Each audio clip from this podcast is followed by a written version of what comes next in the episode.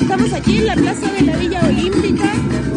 Hoy día jueves 6 de noviembre se está iniciando el pasacalles interbarrial organizado por la Asamblea Territorial de la Villa Olímpica, en el cual vecinos y vecinas, artistas y manifestaciones de distintos tipos han dado cita para eh, diversificar las formas de protesta,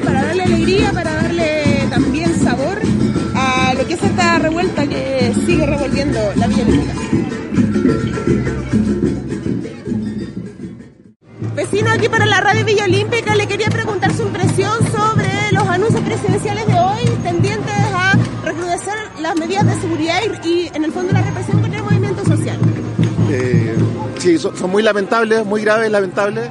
Eh, por una parte llaman al Consejo de Seguridad Nacional, que es un órgano consultivo, pero tenemos que estar atentos porque seguramente es alguna maniobra política de buscar respaldo con, con todos los poderes, digamos, que se incluye una institución dictatorial que tiene que ver que estén presentes eh, los tres jefes de las Fuerzas Armadas y el director de Carabineros, eh, con aparente voto casi de mayoría en esa sesión.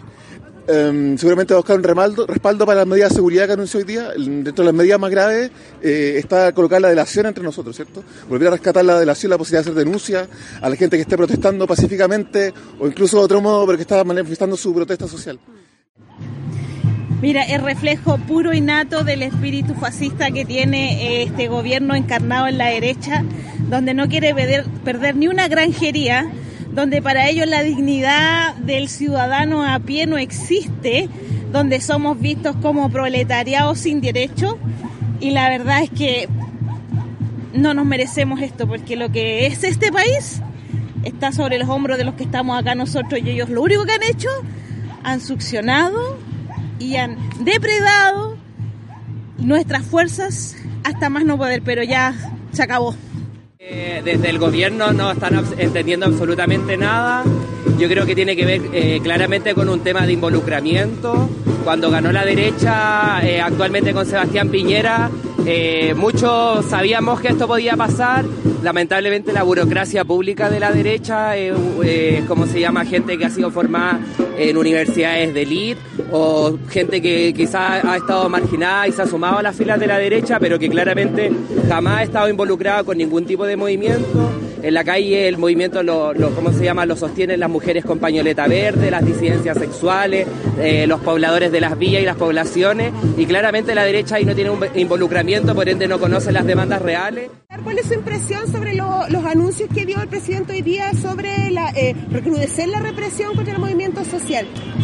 Claramente no está escuchando lo que la gente pide, eh, hace oídos sordos, sale cada siete días a dar algún, algún discurso, por decirlo de una forma, y lamentablemente eh, no da ninguna solución, solamente eh, pone el pueblo contra el pueblo. Para mí esa es la impresión que él hace. No están escuchando la voz del pueblo, solamente están asegurándose su aparato represivo para reprimir al pueblo, pero no tiene nada que ver con las demandas que estamos haciendo todos. Totalmente equivocado, no, nos ha escuchado todavía. ¿Qué más quiere? es apagar el incendio con benzina. Yo creo que todos lo tenemos claro. Y más ganas de salir a marchar. Yo me había quedado en la casa porque estoy con las rodillas malas, pero aquí estoy y voy a seguir. Me parece una tremenda arrogancia del presidente de este país.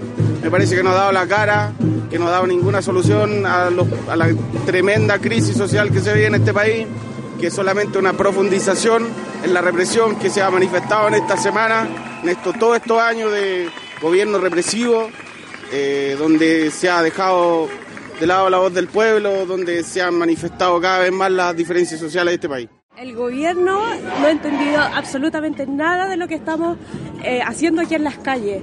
La verdad es que gente común y corriente como yo, que trabaja todo el día y en las noches sale a manifestarse, o en, las protestas cuando coinciden los horarios, vamos a manifestarnos en forma pacífica y frente a eso, en vez de hacer eh, legislar con medidas profundas, hace represión. La ley contra el saqueo, la ley contra la represión, y eso es totalmente eh, diferente a lo que estamos pidiendo. Estamos pidiendo aquí una asamblea constitucional para que cambie la constitución. Esa es la base de nuestros problemas.